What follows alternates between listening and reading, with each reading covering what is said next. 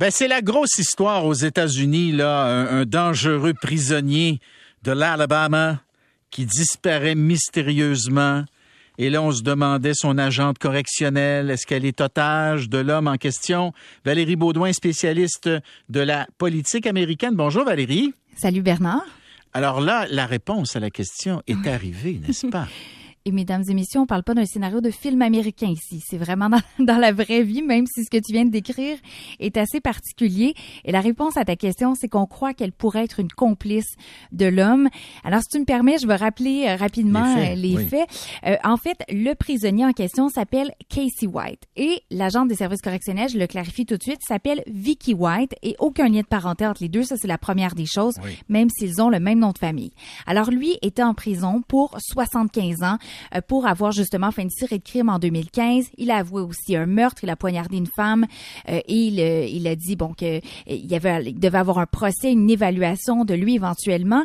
Et là, ce qu'on sait, c'est que vendredi, alors Vicky White, qui est agent des services correctionnels, a dit à ses collègues qu'elle devait assurer le transport de ce prisonnier, qui est un prisonnier dangereux, pour aller justement avoir une évaluation psychiatrique avant son procès.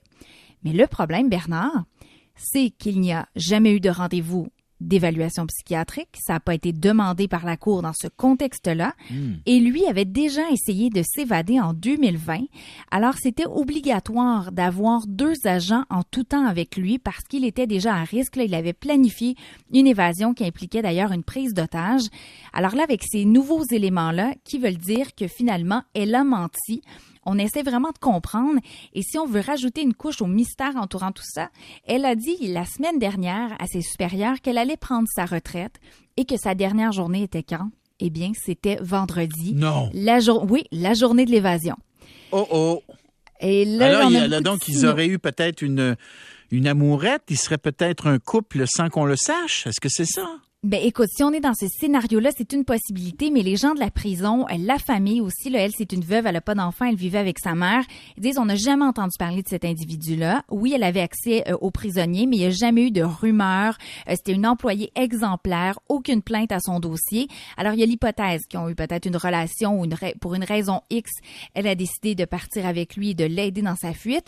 Et l'autre scénario, c'est est-ce qu'elle a eu des menaces à l'extérieur de la prison qui l'ont poussée? À faire ça, à poser ce geste-là et à l'aider. Donc, elle serait pas finalement complice directement, mais malgré elle. Euh, donc, il y a tout ça et c'est un dangereux, je l'ai dit, criminel.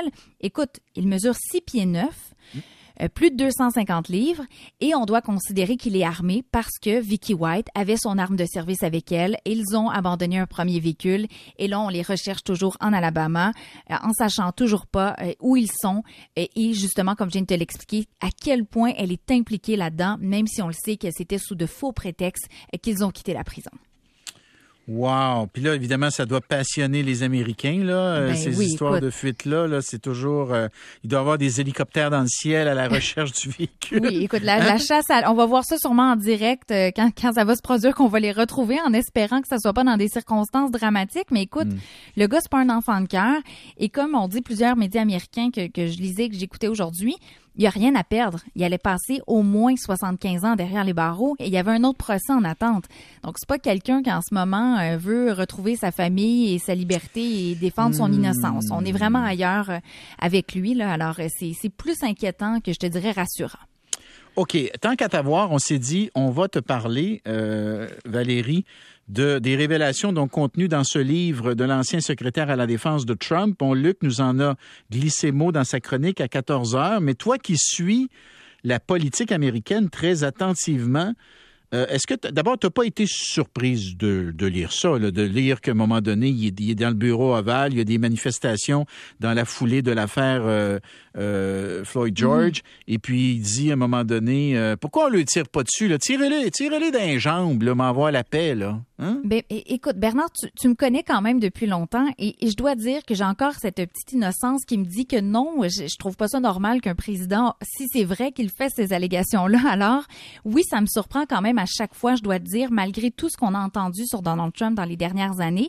Bon, premièrement, est-ce que c'est vrai? Il semble que oui, c'est quand même son ancien secrétaire à la défense et on dit que ça a été vérifié, contre-vérifié, le livre, donc qui va paraître bientôt. Mais est-ce que c'est normal qu'un président américain évoque ça, même que ça soit sérieux ou non? C'est une question un peu rhétorique, de dire de tirer dans les jambes des manifestants pour justement qu'ils manifestent parce qu'on a abattu un homme dans des circonstances troublantes. Euh, tout ça est vraiment pour moi euh, est vraiment décevant que justement, peu importe ce que c'est, peu importe la gravité, il n'y aura pas vraiment d'impact. On va pas voir l'aiguille des sondages bouger. On va pas voir de changement à Mais mon c'est parce qu'on n'est plus surpris, Valérie. On n'est même pas surpris d'apprendre ça. Et les tu gens, comprends?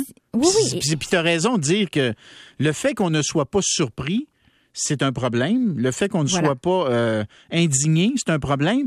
Mais il y a, il y a- il y a tellement dit et fait de conneries que euh, là, à un moment donné, on est comme immunisé aux conneries de Trump.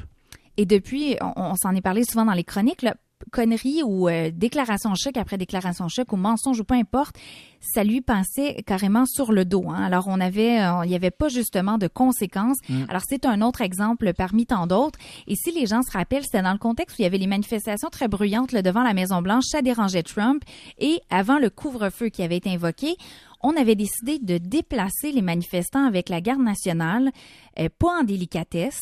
Pourquoi? Pour que Trump se rende dans, devant une église en tenant la Bible. Si tu te souviens bien, Ben il oui. tenait même la Bible à l'envers. Ben oui, ça- ben oui, exactement. C'était déjà un contexte assez controversé et là, on en rajoute une couche avec, euh, avec cette histoire-là. Mais bon, On verra s'ils les suivre. retrouveront, hein, c'est ça. On va voir s'ils vont les retrouver. Oui. Mais il y a toute une chasse à l'homme qui est en, en cours euh, présentement dans le sud des États-Unis. Valérie Baudouin, je te remercie.